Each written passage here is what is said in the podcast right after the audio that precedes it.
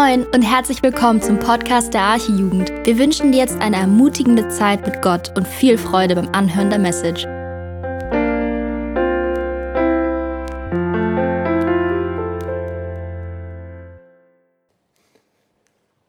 So, ich merke schon, das Mikro ist an, sehr schön. Ich bin Niklas, ähm, für die, die mich noch nicht kennen, ähm, bin Genau, mittlerweile, ich musste kurz nachdenken, äh, 28 Jahre alt. ähm, und ja, studiere Medizin im Moment, äh, auch alles online wegen Corona.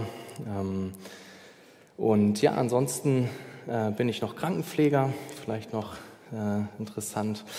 Ja, aber wenn ihr noch weitere Fragen habt, dann kommt gerne auf mich zu. Wir können gerne miteinander reden. Ähm, da freue ich mich. Und ja, ich möchte am Anfang der Predigt einmal beten. Lieber Herr, danke, dass du da bist. Danke, dass das unsere Hoffnung ist, dass du da bist und dass das auch jetzt meine Hoffnung ist, dass du allmächtig bist und dass du durch dein Wort sprichst, Herr, dass du lebst, ähm, dass du in mir lebst und in jedem lebst, der an dich glaubt, Herr. Danke, Danke dafür und ich möchte dich so sehr darum bitten, dass du jetzt einfach diese Predigt gebrauchst, Herr, zu deiner Ehre, dass du zu uns sprichst, dass du uns überführst, ermutigst, ermahnst, Herr, all die Dinge, die, ja, die wir gerade brauchen, Herr, in unserem Leben mit dir. Darum bitte ich dich so sehr, dass du das jetzt tust, Herr. Bitte, ja, gebrauche mich dazu und ähm, ja, hilf mir einfach, dein Wort, ja, treu ja, zu predigen, Herr. In Jesu Namen bete ich. Amen. Amen. Ja, der Titel der Predigt ist Nachfolge und ich habe gedacht, gleich am Anfang äh, der Predigt will ich euch einmal zwei Bücher empfehlen, die äh, zu dem äh, Thema geschrieben worden sind und die sehr, sehr gut sind. Und zwar das eine, das haben wir schon mal auf einer Freizeit durchgenommen von David Platt, das heißt Kompromisslos ähm, oder auf Englisch Radical. Ähm, und ja, es geht um Nachfolge. Und er hat noch ein zweites Buch geschrieben, das heißt Folge mir nach oder auch Follow Me auf Englisch, ähm, der Originaltitel. Und ähm, ja, David Platt. Also wenn ihr mehr zu dem Thema lesen wollt, euch damit beschäftigen wollt, das sind zwei sehr gute, sehr herausfordernde Bücher, die ja wirklich sehr segensreich sind. ja, das wollte ich euch einmal am Anfang mitgeben. Und ja, heute machen wir wieder Fortsetzung unserer Reihe über Elia. Ähm, wir sind da also äh, bald, also es dauert noch einige Wochen, aber bald am Ende. Ähm, und heute machen wir wieder Vorsetz Fortsetzung. Und ja, die Frage ist natürlich vielleicht nochmal am Anfang, wer war Elia überhaupt? Ähm, Elia war einer der Propheten im Land Israel vor einigen tausend Jahren und er wurde dazu von Gott benutzt, das Volk immer wieder ähm, auf Gott hinzuweisen und zur Umkehr zu rufen. Ähm, denn das Volk Israel wollte nichts von Gott wissen, der größte Teil des Volkes. Und so waren die Propheten da und Gott hat diese Propheten benutzt und unter anderem auch Elia, um eben das Volk aufzufordern, umzukehren und sich nach Gott auszurichten. Und heute ähm, kommt es zu einem besonderen Moment in der Geschichte ähm, über Elia, denn Elia bekommt einen Nachfolger. Elias Arbeit als Prophet neigt sich dem Ende zu und er ist Gott gehorsam und beruft einen Nachfolger. Gott hat ihm das einige Verse vorher äh, gesagt, dass er das tun soll. Wir lesen davon einige Verse vor unserem äh, Bibeltext, aber ja, ich will gar nicht so viel mehr darüber sagen. Lasst uns einfach zusammen lesen.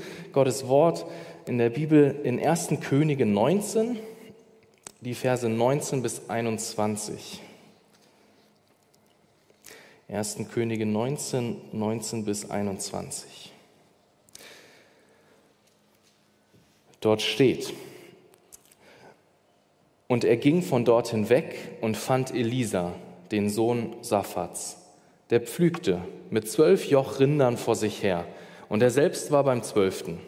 Und Elia ging zu ihm und warf seinen Mantel über ihn. Er aber verließ die Rinder und lief Elia nach und sprach, Lass mich noch meinen Vater und meine Mutter küssen, dann will ich dir nachfolgen. Er aber sprach zu ihm, Geh und kehre wieder zurück, denn was habe ich dir getan? Da wandte er sich von ihm und nahm ein Joch Rinder und opferte sie und kochte das Fleisch mit dem Geschirr der Rinder und gab es dem Volk, das sie aßen. Dann machte er sich auf und folgte Elia nach und diente ihm. Soweit unser Text. Es soll also heute um das Thema Nachfolge gehen und ich habe äh, drei Fragen mitgebracht, ähm, die ich für den Rest der Predigt sozusagen äh, behandeln will und die, die ich dem Text, sag ich mal, stellen will. Zum einen, erstens, das sind dann auch sozusagen die drei Punkte der Predigt. Erstens, wie sah Elisa, äh, Elisas Nachfolge aus? Zweitens, wem folgen wir nach? Und drittens, wie sieht unsere Nachfolge aus? Erstens, wie sah Elisas Nachfolge aus? Zweitens, wem folgen wir nach? Und drittens, wie sieht unsere Nachfolge aus? Es geht also im ersten Punkt darum, dass wir uns anschauen, wie Elisa nachgefolgt ist. Im zweiten Schritt dann zu sehen, wem folgen wir nach?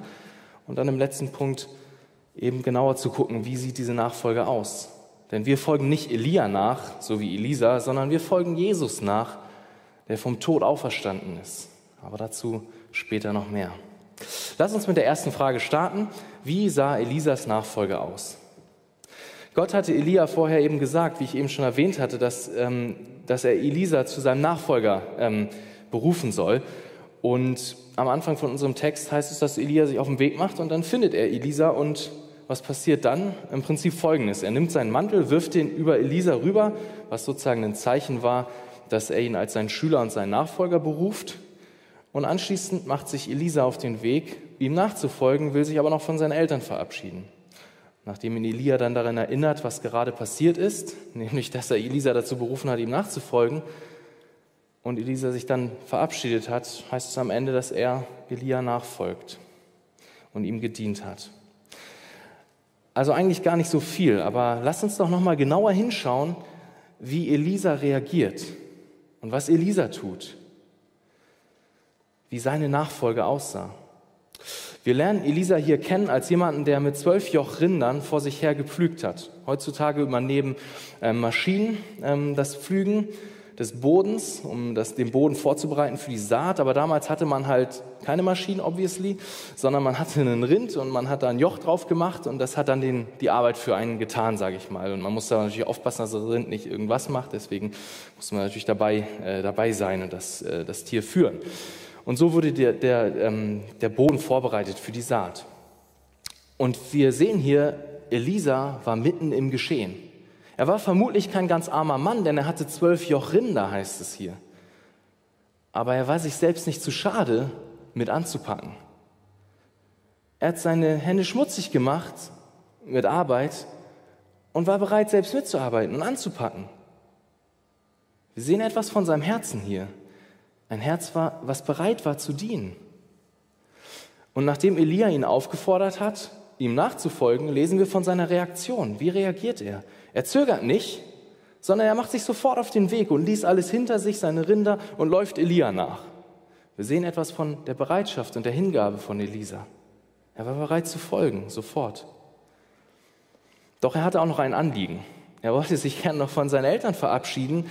Seine Eltern küssen, heißt es, und dies war ein Ausdruck seiner Beziehung zu seinen Eltern. Es war keine faule Ausrede, um Elia nicht nachfolgen zu müssen, denn er war ihm ja bereits nachgefolgt, sondern er wollte sich verabschieden. Er wollte Gottes Wort gehorsam sein und er wollte seine Vater und seine Mutter ehren und es war ein Ausdruck seines, seines Respekts gegenüber seinen Eltern. Also verabschiedet er sich von seinen Eltern, nimmt ein Rind, eins der zwölf, schlachtet das bereitet es vor, bereitet ein Festmahl vor, opfert es, heißt es, und er gibt davon dem Volk zu essen. Elisa war bereit zu folgen. Er zögerte nicht, er war nicht hin und her gerissen, er hat nicht irgendwie überlegt. Nein, er hat das hinter sich gelassen, was eigentlich sein Job war, nämlich seine Rinder. Er war bereit, seinen Job aufzugeben.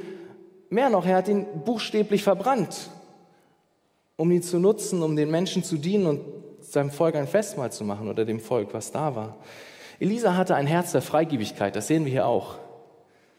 Denn es heißt dort, er bereitete ein Festmahl vor und dann steht dort, und er gab dem Volk. Er aß nicht alles alleine auf, sondern er gab dem Volk. Er teilte, er war freigebig. Auch die Menschen um ihn herum bekamen etwas ab. Er gab gerne. Und anschließend machte er sich auf den Weg und folgte Elia nach. Er hatte nicht vergessen, dass er dazu berufen wurde von Elia. Und dann heißt es noch, dass er ihm diente.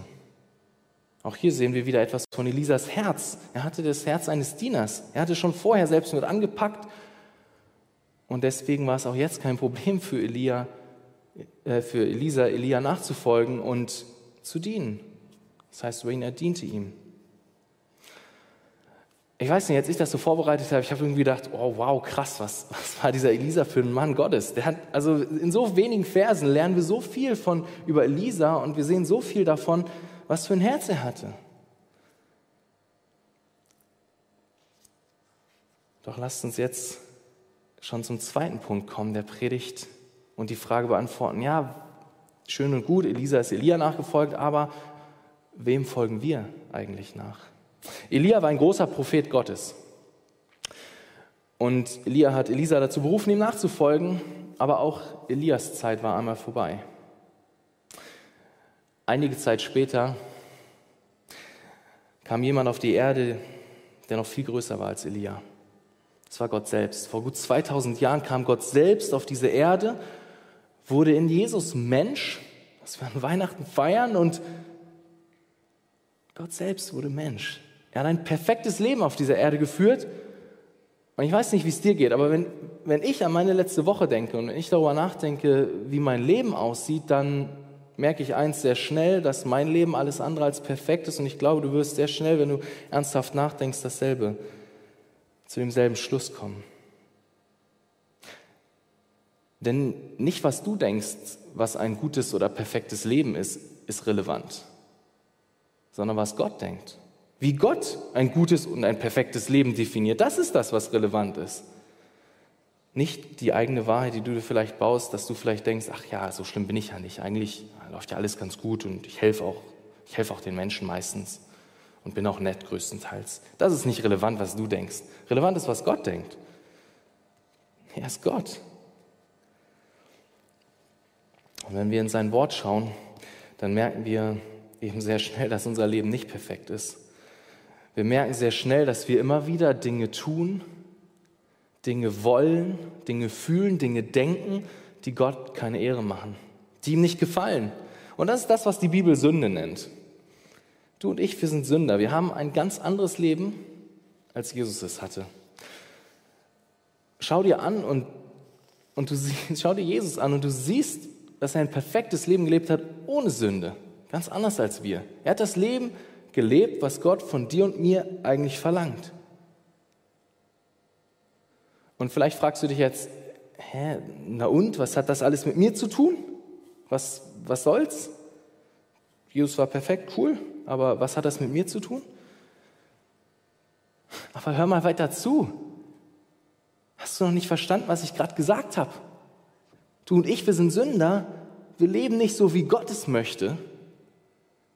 Gott ist nicht irgendeine Person, irgendeine weit entfernte Person, die irgendwie völlig unabhängig von uns ist und der eigentlich relativ egal ist, was hier so passiert auf der Erde. Nein, Gott hat dich und mich zu einem Zweck geschaffen.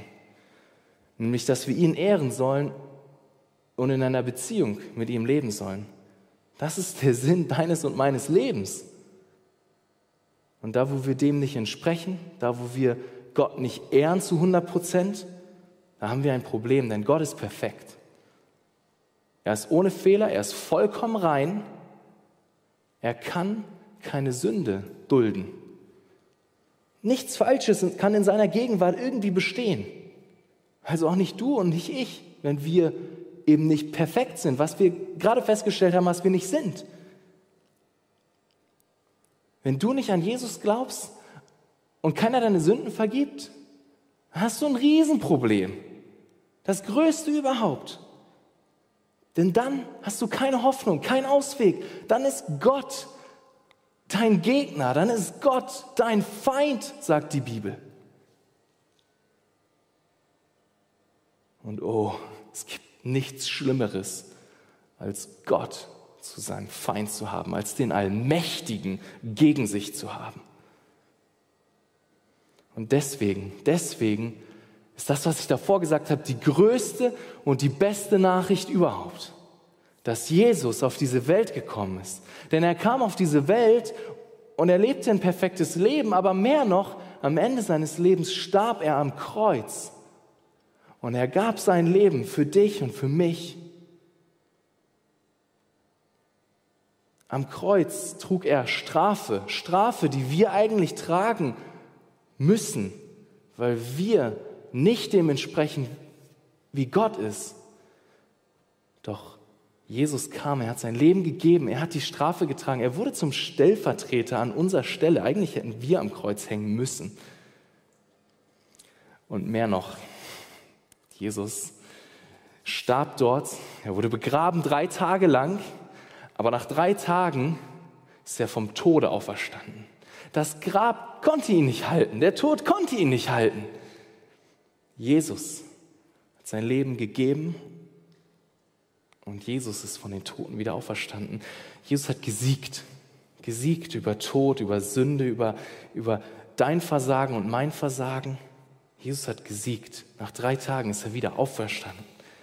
Deswegen haben wir Hoffnung. Deswegen hast du Hoffnung. Deswegen habe ich Hoffnung im Leben. Letztendliche Hoffnung. Letztendliche Hoffnung darin, dass Jesus gestorben und auferstanden ist. Und ich will dir, ich will dir diese Frage stellen jetzt. Ist Jesus deine Hoffnung im Leben und im Sterben? Ist er deine Hoffnung oder nicht?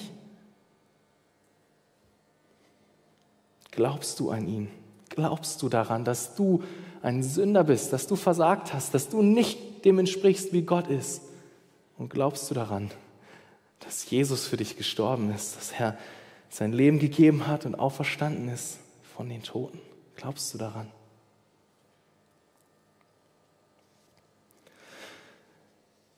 Denn zuallererst beruft uns Jesus daran, an ihn zu glauben, noch weit bevor er uns dazu beruft, ihm nachzufolgen. Zuallererst sind wir berufen, Jesus zu glauben, an ihn zu glauben, daran zu glauben, was er getan hat. Denn das allein macht den Unterschied. Das allein macht den Unterschied. Wenn wir im Glauben festhalten, was Jesus für uns getan hat. Nur durch seinen Tod am Kreuz und durch seine Auferstehung haben wir Hoffnung. Das ist der Dreh- und Angelpunkt deines und meines Lebens. Und das ist auch der Dreh- und Angelpunkt von Nachfolge. Es ist zuallererst entscheidend, ob wir an ihn glauben oder nicht. An diesen Jesus, den ich gerade dargestellt habe, wie er ist. Und wie Elia in der Geschichte, die wir gelesen haben, seinen Mantel über Elisa geworfen hat, genauso musst du Jesu Kleid der Gerechtigkeit übergeworfen bekommen, bevor du ihm nachfolgen kannst. So nennt die Bibel das an einer Stelle, dass wir sein Kleid der Gerechtigkeit haben, wenn wir an ihn glauben. Und das, das muss zuerst geschehen, sonst kannst du es mit der Nachfolge gleich vergessen. Und erst jetzt, nachdem wir nun diese Frage beantwortet haben, wem wir überhaupt nachfolgen und wer dieser Jesus überhaupt ist, erst jetzt können wir uns näher damit beschäftigen, wie diese Nachfolge konkret aussieht. Also lasst uns noch zum dritten Punkt der Predigt kommen. Wie sieht unsere Nachfolge aus? Erst jetzt, nachdem wir diese Grundlage, diese, diese Grundsteine gelegt haben, erst jetzt können wir darüber nachdenken, was es heißt, wenn wir Jesus nachfolgen. Wir haben gesehen, wie Elisa Elia nachgefolgt ist. Wir haben gesehen, wem wir nachfolgen. Und wir gucken uns jetzt an, drittens, wie sieht unsere Nachfolge aus? Jesus beruft dich und mich nicht nur daran, nicht nur ihm zu glauben, sondern auch ihm nachzufolgen. Das Leben als, als Christ ist kein leichtes Leben. Es ist kein Leben, was, wo Jesus noch als Add-on in dein Leben kommt und dann geht es dir noch ein bisschen besser als vorher, aber das war es auch eigentlich. Nein, das ist nicht das Leben eines Christen, wie die Bibel es versteht, wie Gott es versteht. Jesus ist nicht nur die Kirsche auf der Sahnetorte und ah, das ist es dann alles. Nein, Jesus ist sozusagen die ganze Sahnetorte. Jesus ist nicht nur ein Add-on in deinem Leben, sondern er ist dein Leben. Er verlangt radikale Nachfolge. Nachfolge, die, wenn es sein muss, dein Leben kostet. Jesus will die absolut die oberste Priorität sein in deinem Leben. Wenn du an Jesus glaubst, dann bist du auch berufen, ihm nachzufolgen. Es gibt kein Leben als Christ ohne Nachfolge. Ja, zuerst ist der Glaube entscheidend, aber es gibt kein Leben als Christ ohne Nachfolge. Das, das beides gehört unzertrennlich zusammen. Genauso wie Fische im Wasser leben und eben nicht durch die Luft fliegen, genauso gehört Nachfolge zum Leben eines Christen. Es ist einfach nicht voneinander zu trennen. Lass uns doch mal ins Neue Testament schauen und uns einige Stellen anschauen, wo Jesus darüber spricht, was es heißt, ihm nachzufolgen. Jesus war radikal in seinen, in seinen Aussagen. Und ich glaube, wenn wir über das Thema Nachfolge nachdenken, dann geht es super schnell, dass wir entweder verzweifeln, weil wir nur sehen, was wir alles tun sollen und weil wir sozusagen denken, okay, jetzt muss ich in meiner Kraft mich auf den Weg machen und entweder ist das unsere Reaktion oder wir sehen, welche Anforderungen Jesus an uns stellt und wir denken, ah, nee, das kann nicht so krass gemeint sein und nee, irgendwie, ja, ich, ich gehe lieber meinen Weg mit Jesus, aber so, wie ich denke, wie ich das gut finde. So, ne, das sind, glaube ich, zwei Gefahren, die wir haben, wenn wir zum, über das Thema Nachfolge nachdenken. Also sei dir dessen bewusst ähm, und überprüf dein Herz, wozu du tendierst. Tendierst du dazu, den Anspruch, den Jesus hat, einfach zu entkräften und irgendwie mehr dein, deinem eigenen Weg zu gehen, mehr, mehr den Weg zu gehen, den du für richtig hältst? Oder tendierst du dazu, diese ganzen krassen Aussagen von Jesus zu lesen und dann eigentlich dich in eigener Kraft auf den Weg zu machen. Der Schlüssel liegt darin, dass wir immer und immer wieder zu Jesus kommen. Das ist das Entscheidende, dass wir immer und immer wieder zu Jesus kommen und ihn auch darum bitten, dass er uns die Kraft dafür gibt, dass wir ihm nachfolgen. Aber lass uns jetzt noch einige Stellen angucken aus dem Neuen Testament, wo Jesus über Nachfolge spricht. Wir lesen in Matthäus 10, 38.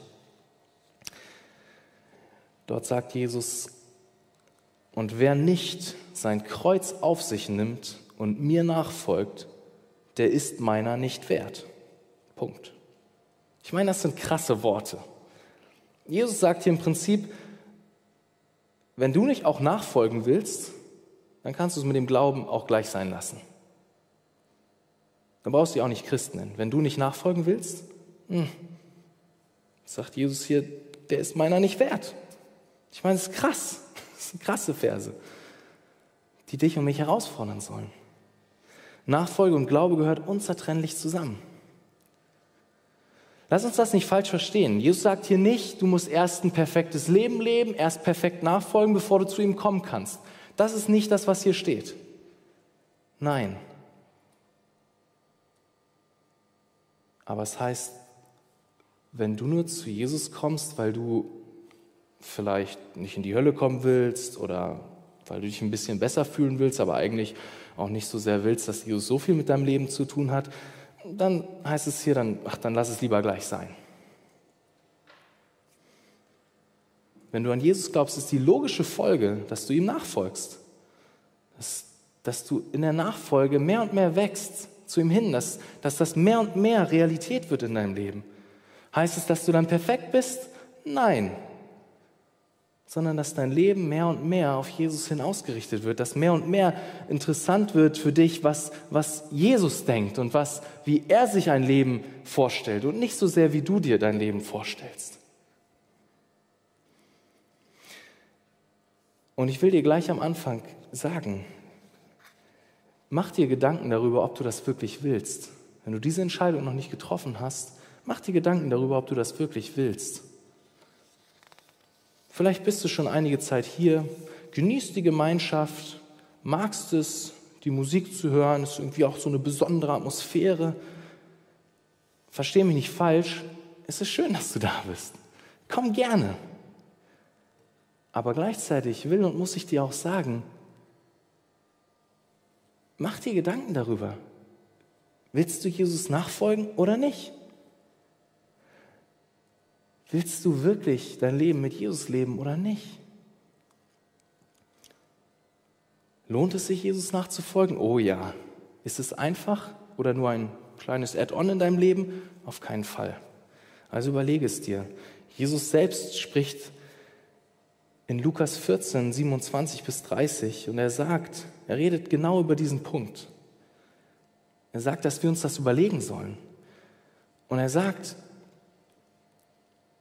Lukas 14, Vers 27, und wer nicht sein Kreuz trägt und mir nachkommt, der kann nicht mein Jünger sein. Denn wer von euch, der einen Turm bauen will, setzt sich nicht vorher hin und berechnet die Kosten, ob er überhaupt die Mittel hat, ob er die Mittel hat zur gänzlichen Ausführung. Damit nicht etwa, wenn er den Grund gelegt hat und es nicht vollenden kann, alle, die es sehen, über ihn zu spotten beginnen und sagen, dieser Mensch fing an zu bauen und konnte es nicht vollenden. Danach erzählt Jesus noch ein anderes Beispiel. Der Punkt ist der gleiche. Jesus, ich meine, das sind krasse Worte, aber Jesus sagt hier im Prinzip, dass wir uns vorher Gedanken machen sollen. Mach dir Gedanken darüber. Willst du dein Leben mit Jesus leben oder nicht?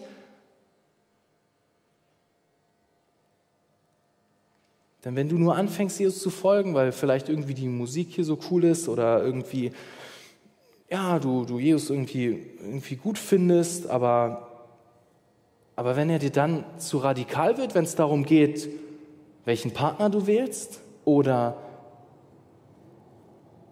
I don't know, wie du deine Finanzen handelst und du dann auf einmal sagst, nee, das ist mir dann doch zu viel, da höre ich lieber wieder auf, Jesus zu folgen, dann, dann lass es lieber gleich. Das ist das, was Jesus hier sagt. Mach dir vorher Gedanken, willst du wirklich all in gehen mit Jesus oder nicht? Nachfolge und sein Jünger sein, also an ihn zu glauben, gehört eben unzertrennlich zusammen. Du kannst dir eben nicht die Kirsche von der Torte picken und sagen, ah, die mag ich, ansonsten interessiert mich die Torte nicht so ganz, vielleicht noch die Sahne ein bisschen abkratzen, aber das war es dann auch. Nein. Entweder ganz oder gar nicht. Das ist Jesu Anspruch. Und diese Gedanken habe nicht ich mir ausgedacht, sondern Jesus sagt sie selber. Doch was heißt es eigentlich, Jesus nachzufolgen? Ein paar Aspekte haben wir ja schon gehört, aber ich möchte noch ein paar weitere nennen. Jesus nachzufolgen heißt zu dienen. Wir lesen in Johannes 12, 26. Wenn jemand mir dienen will, so folge er mir nach. Und wo ich bin, da soll auch mein Diener sein. Und wenn jemand mir dient, so wird ihn mein Vater ehren. Was sagt Jesus hier? Er sagt, ihm zu dienen heißt, ihm nachzufolgen.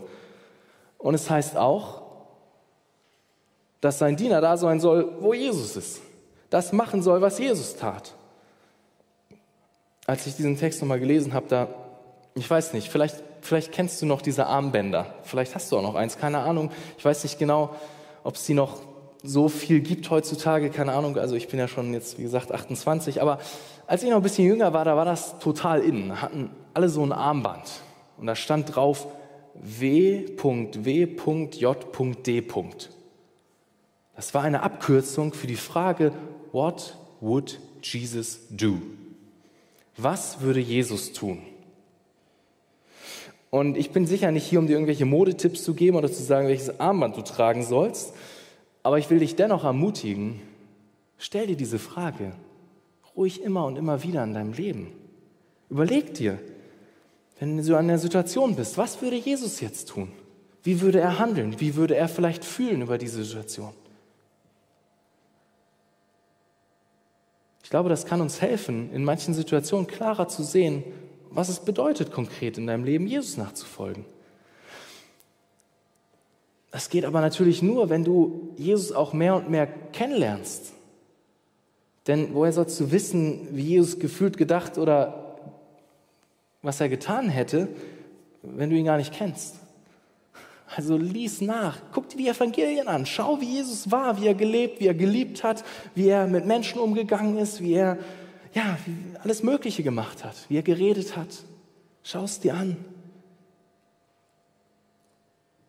Denn ihm nachzufolgen heißt da zu sein, wo Jesus ist und das zu tun, was er getan hat, so zu lieben und zu dienen, wie Jesus geliebt hat. In Lukas 9, 23 redet Jesus auch über Nachfolge. Er spricht dort, er sprach aber zu allen, wenn jemand mir nachkommen will, so verleugne er sich selbst und nehme sein Kreuz auf sich und folge mir nach. Was meint Jesus hier? Jesus nachzufolgen heißt, ihm die höchste Priorität zu geben in deinem Leben.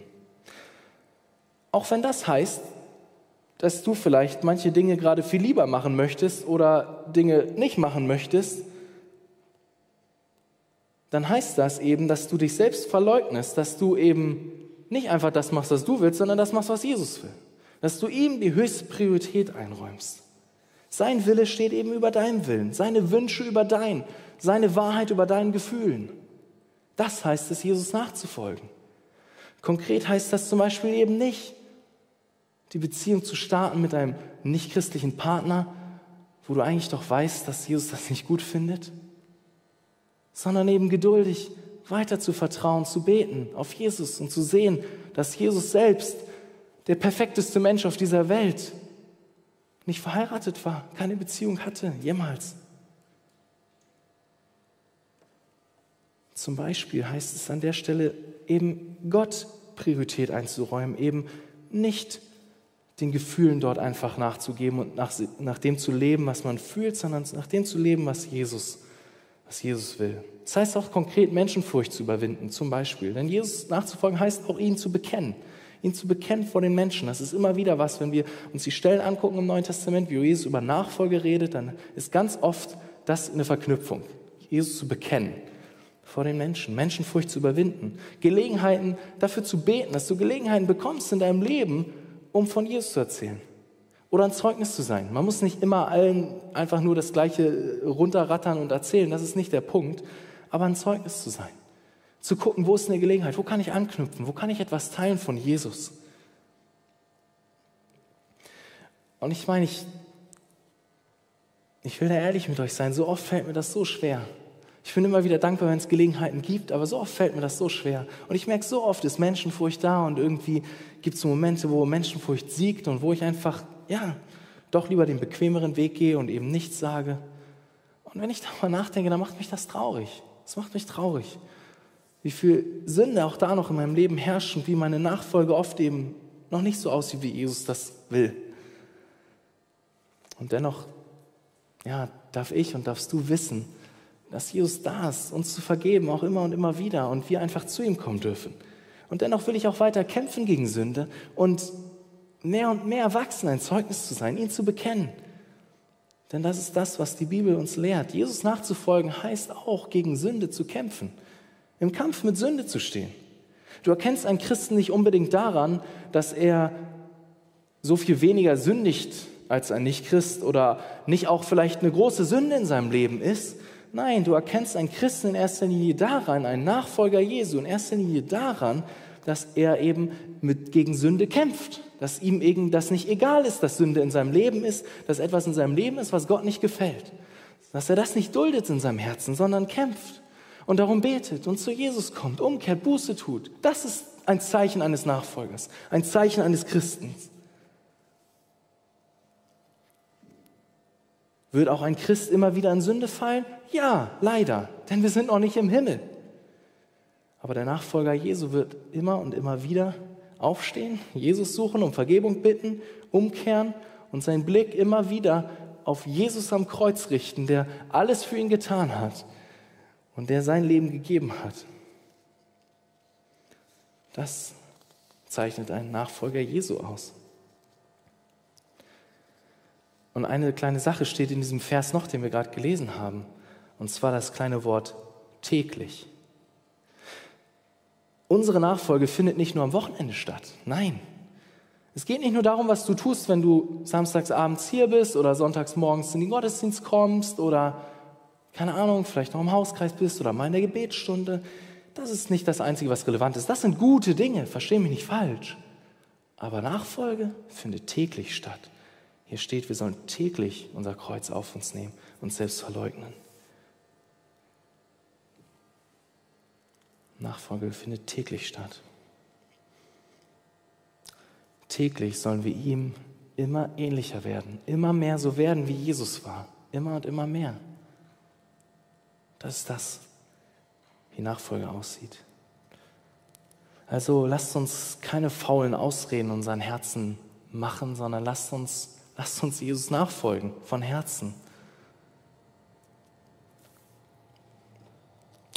gibt eine Stelle noch im Neuen Testament, wo einige Menschen zu Jesus kamen und ihm nachfolgen wollten, aber auch eigentlich nicht, sondern eigentlich einige Punkte vorgeschoben haben und einige Ausreden hatten, warum sie denn jetzt Jesus nicht nachfolgen müssten. Und so lesen wir zum Beispiel in Lukas 9, 61 den Vers, es sprach aber auch ein anderer, Herr, ich will dir nachfolgen. Zuvor aber erlaube mir von denen, die in meinem Hause sind, Abschied zu nehmen. Jesus aber sprach zu ihm, niemand, der seine Hand an den Pflug legt und zurückblickt, ist tauglich für das Reich Gottes. Jesus verlangt, dass er die oberste Priorität in deinem Leben hat. Willst du Jesus nachfolgen? Dann lass die Ausreden in deinem Herzen sein und folge Jesus nach. Und vielleicht erinnerst du dich, wenn wir jetzt den Text gerade gelesen haben, an die Stelle aus äh, Ersten Könige, wo wir gerade über Elisa geredet haben und von ihm gelesen haben. Hatte ich nicht vorhin Elisa dafür gelobt, dass er sich von seinen Eltern verabschiedet hat und Respekt erwiesen hat? Widerspricht sich das nicht irgendwie?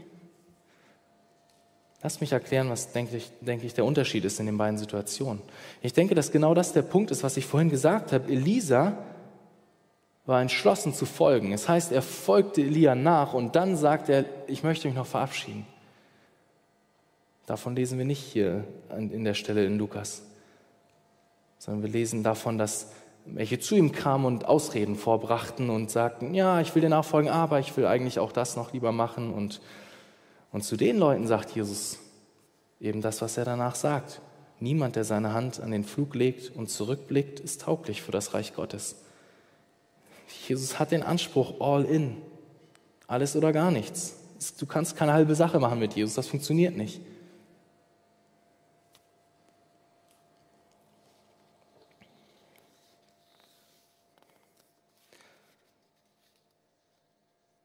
Es geht darum, dass Jesus die oberste Priorität hat.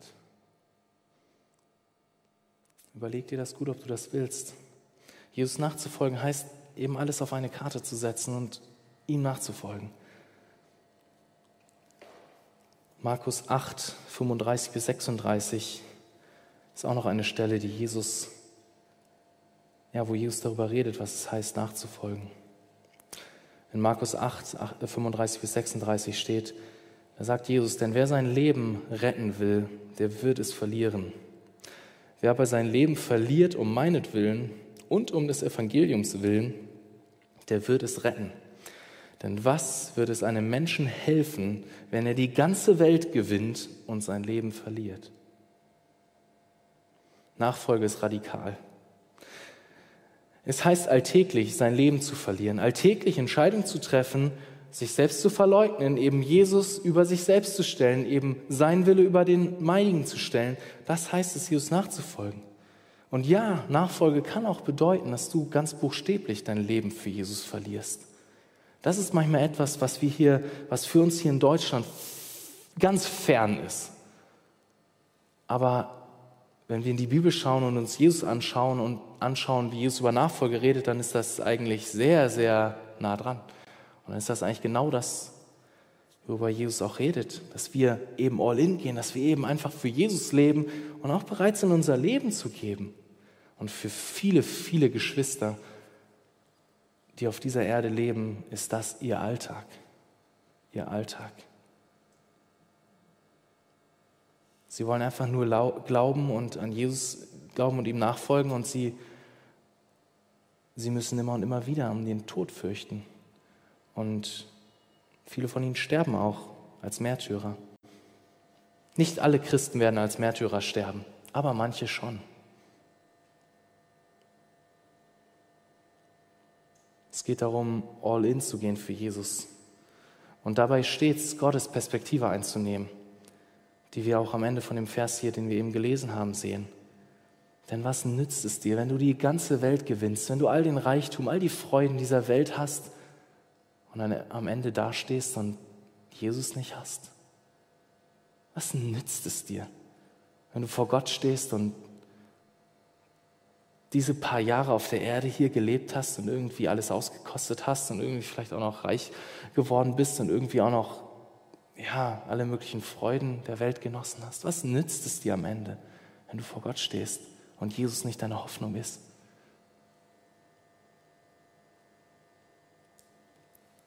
Lohnt sich das? Nein, das lohnt sich nicht. Lohnt es sich für Jesus zu leben und ganze Sache zu machen mit Jesus? Ja, das lohnt sich. Denn dann wirst du wahre Freude finden, du wirst wahren Frieden finden und du wirst so leben und du, du lebst dann das, was dem Sinn deines Lebens entspricht. Denn Gott hat uns geschaffen, dich und mich, dass wir in Beziehung mit ihm leben und ihn verherrlichen, dass wir ihn ehren. So hat Gott uns geschaffen. Lass uns jetzt am Ende noch einmal kurz anschauen und nochmal die Punkte, die ich vorhin über Elisa genannt habe, nochmal einmal, einmal nennen. Was sehen wir bei Elisa? Elisa war involviert, er war demütig, er war bereit mit anzupacken. Elisa war entschlossen und er folgte direkt. Elisa war gehorsam und radikal. Elisa war bereit, alles aufzugeben. Elisa war respektvoll. Elisa war freigebig. Elisa war demütig und er diente. Ich weiß nicht, wie es dir geht, aber als ich diese Dinge nochmal so gelesen habe, dann hat mich das so schnell an Jesus erinnert. Denn all diese Dinge und noch so vieles mehr hat Jesus gelebt in Perfektion. Jesus ging voran und er lebte genau das. Und nun dürfen auch wir an ihn glauben und ihm nachfolgen in seinen Fußstapfen gehen, heißt es auch an einer Stelle. Das tun, was Jesus tat. Und wenn wir an ihn glauben, dann ist es halt so wichtig, dass wir auch wissen dürfen, dass er auch uns die nötige Kraft geben wird. Mehr und mehr, Stück für Stück, verändert zu werden, immer mehr nachzufolgen, immer konsequenter. Jesus wird uns Kraft geben. Und er wird uns auch Dinge zeigen in unserem Leben, die, die Jesus noch nicht gefallen. Und er, er, wird es, er wird es tun. Und ja, es mag auch Rückschritte geben und ja, es mag nicht immer so gleichmäßig bergauf gehen. Es geht vielleicht so, aber insgesamt geht dein Leben als Christ immer mehr bergauf. Du wirst Jesus immer ähnlicher. Und Jesus gibt dir die Kraft dazu, denn wenn wir an ihn glauben, dann haben wir eine große Hoffnung. Wir haben eine große Hoffnung. Und die ist darin begründet, dass Jesus in uns lebt. Die Bibel sagt, Jesus lebt in uns, wenn wir an ihn glauben. Er lebt in deinem Herzen und in meinem Herzen, wenn du und ich an Jesus glauben. Ich meine, ist das nicht eine krasse Vorstellung? Ich finde das immer wieder, ich meine, lass dir das mal auf der Zunge, Zunge zergehen. Jesus lebt in dir irgendwie auch schwer vorzustellen, aber das ist das, was die Bibel uns sagt.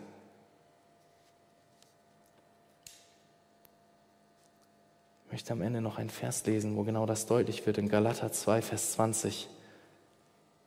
Dort heißt es, ich bin, Paulus spricht dort und er sagt, ich bin mit Christus gekreuzigt und nun lebe ich, aber nicht mehr ich selbst, sondern Christus lebt in mir.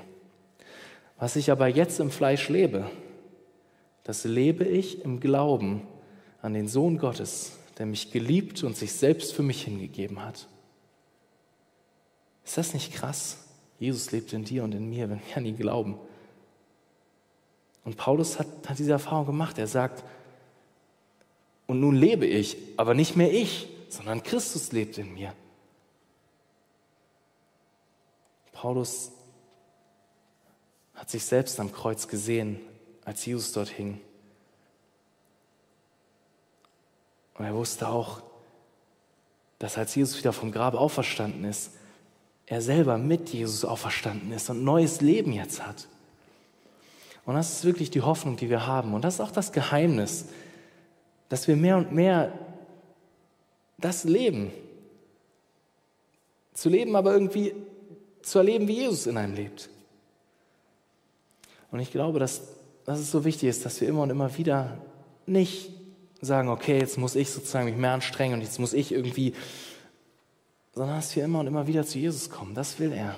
Wir haben es auch eben im Lobpreis schon gehört. Jesus will, dass wir immer und immer wieder zu ihm kommen, dass wir auf ihn vertrauen, dass wir eben einfach zu ihm kommen als seine Kinder. Wir sind seine Kinder, heißt es.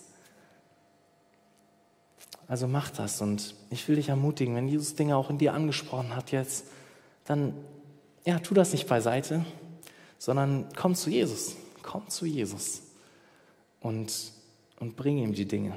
Bring ihm die Dinge. Und er wird uns die Kraft geben, die wir brauchen. Er ist es, der es tut, nicht wir, sondern er durch uns. Lasst mich noch beten.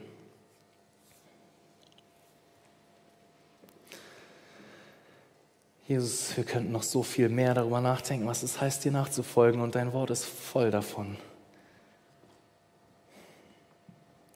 Ich möchte dich so sehr bitten, dass du durch deinen Geist die Dinge in unseren Herzen ansprichst, die du verändert haben möchtest in uns. Jesus, tu das für mich, tu das für jeden Einzelnen, der hier ist. Lass uns erleben, wie wir mehr und mehr zu dir hinwachsen. Lass uns erleben, wie wir im Glauben wachsen. Lass uns erleben, wie wir auch in, in der Freude wachsen an dir, dass wir uns einfach auch darüber freuen, was du für uns getan hast, Herr. Und dass du jetzt in uns lebst. Herr Jesus, bitte schenk das. Schenk das, Herr. Mach uns zu radikalen Nachfolgern von dir. Dass wir ganze Sache machen mit dir. Nimm all die Halbherzigkeit weg in unseren Herzen. Richte uns aus auf dich, Herr. Mehr und mehr. Lass uns unterwegs sein mit dir. Darum bitte ich dich so sehr, dass du das tust, Herr. Du bist mächtig zu handeln in unseren Herzen und das ist unsere Hoffnung, Herr. Danke, danke für dein Wort. Danke, dass auch dein Wort uns mehr und mehr verändert und du durch dein Wort einfach zu uns sprichst und lebendig bist. Dafür danke ich dir. Bitte segne jetzt auch noch den Lobpreis. Lass uns unsere Herzen auf dich ausrichten. Dass wir verändert aus dem Gottesdienst hier hervorgehen, in die neue Woche starten. Schenk das, Jesus. Das bete ich in deinem Namen. Amen.